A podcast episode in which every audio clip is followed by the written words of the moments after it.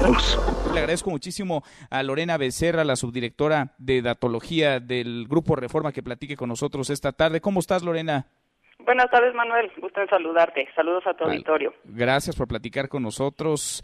Pues eh, hoy leíamos una encuesta interesantísima en un momento clave, no solamente sobre el actuar del gobierno, sino sobre la forma en la que la ciudadanía está leyendo las medidas, el propio COVID-19, las formas de contagio, lo que le está provocando a las personas en su día a día cambiar ciertas dinámicas, ciertos hábitos. Lorena, ¿con qué te contraste en esta medición? Bueno, para empezar, queríamos un poco retratar cómo la gente estaba viviendo esta pandemia, que bueno, sin duda ya se volvió un tema de la agenda pública principal en los últimos días. Eh, y lo que vemos, lo que nos está diciendo la gente, el 62% nos, nos comenta que sí ha modificado el coronavirus su vida cotidiana. Eh, básicamente en el saludo, ya dejaron de saludar de beso el 71%, de saludar de mano el 66%, vemos cancelaciones de eventos, incluso vemos una reducción en el uso de transporte público, pero aquí lo que también es importante destacar es el porcentaje de la población precisamente que no le es posible aislarse. Sabemos que en México tenemos un sector informal muy, muy grande y entonces les preguntábamos si podrían quedarse en casa por un periodo prolongado, aquí les dijimos más de tres semanas, o si no les es posible por su trabajo eh, o la actividad económica. Y el 53% nos dice que no le es posible quedarse en casa un periodo de tiempo de, esa magnitud. ¿no? Mm, eh, también les preguntábamos eh, qué opinan del aislamiento, si el aislamiento social va a ayudar a reducir el contagio y el 75% nos dice que sí.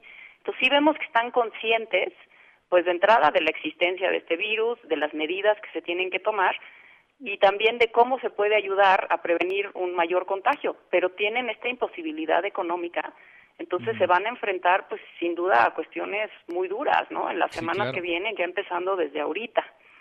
No es que no quieran, no es que no es que no pueden, no, no, pueden dejar de realizar ciertas actividades, no pueden dejar no de pueden, trabajar. y por eso estamos viendo que en varios países eh, los gobiernos han, han salido a anunciar paquetes en donde van a apoyar a las personas que dependen de un ingreso del día a día para que puedan quedarse en sus casas. La verdad es que es muy difícil que un gobierno le exija a su población que se quede en casa si eso le, significa que ya no va a tener manera de alimentarse y alimentar a su familia.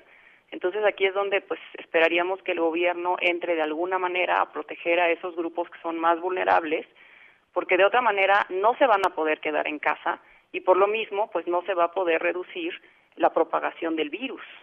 Sin duda. Ahora, me llama la atención el grado, el nivel de información de la gente en torno a este tema. En sus conversaciones cotidianas con familiares y amigos, ¿con qué frecuencia hablan sobre el coronavirus? 75% dice muy o algo frecuente, el 69% asegura contar con información suficiente sobre el COVID-19 y el grado de seguimiento que tiene ya la conferencia de todas las tardes, noches ahí en el Palacio Nacional, la conferencia que ofrece el gobierno federal, el corte de caja sobre los contagios, de 27% el 11 de marzo a 44% en marzo 24, Lorena.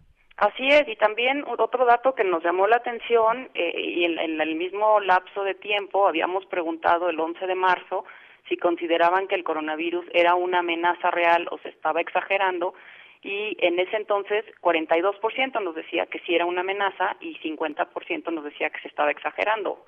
En esta última medición ya el 52% nos dice que sí es una amenaza, ¿no? y el 91% nos está diciendo que está preocupado porque el, la economía familiar se ve afectada por los resultados del coronavirus. O sea, aquí también tenemos toda esta parte de que están viendo una desaceleración en la población, que la gente está dejando de salir, que la gente está dejando de comprar, que se está guardando y pues están preocupados de que esto va, va a incidir en los bolsillos, ¿no? Y sobre el presidente y el coronavirus, la mitad y la mitad de la gente, dividida la opinión pública, ¿no? ¿Le creo o no le creo al presidente López Obrador cuando habla sobre el coronavirus? El 42% sí le cree, el 41% no le cree. Lo que no hay duda es que la mayoría piensa que el presidente López Obrador debe ya cancelar eventos masivos y giras de trabajo. Sí, aquí ha sido muy sorprendente porque sin duda, bueno, del seguimiento que siempre le hemos dado a las autoridades y a la, a la, aprobación, la popularidad del presidente López Obrador, pues hemos destacado en varias encuestas que ha sido un presidente pues muy, muy popular, muy bien respaldado. sin embargo, en esta medición les preguntamos eh, si aprueban o desaprueban la forma en que el presidente está manejando el tema del coronavirus. Y aquí sí ya no se nota ese respaldo, ¿no? En realidad el 44% nos está diciendo que desaprueba la forma en que se ha manejado y solamente el 37% lo aprueba. Y lo que tú destacabas, aquí el principal tema con él es su credibilidad. Les preguntamos si, si, si consideran que el gobierno de López Obrador ha hablado con la verdad y el 39% nos dice que sí, pero el 46% nos dice que no hay, hay y, y, básicamente la pregunta directa, ¿no? ¿Le cree o no le cree? 41% no le cree a lo que está diciendo el presidente sobre el coronavirus. Y yo creo que esto es muy preocupante y también tiene que ver pues con lo que están viendo, ¿no? Si lo que tú destacas, las personas están ya cada vez más más atentas a las conferencias de prensa de todos los días, que son las actualizaciones de salud, de cómo está el virus, ¿no? Y qué medidas tenemos que tomar, cuántos contagiados hay, cuántos sospechosos hay. Y sin embargo ves por otro lado al presidente contradiciendo pues las sugerencias de salud en eventos masivos, saludando de mano, incluso todavía dando besos hasta hace unos días.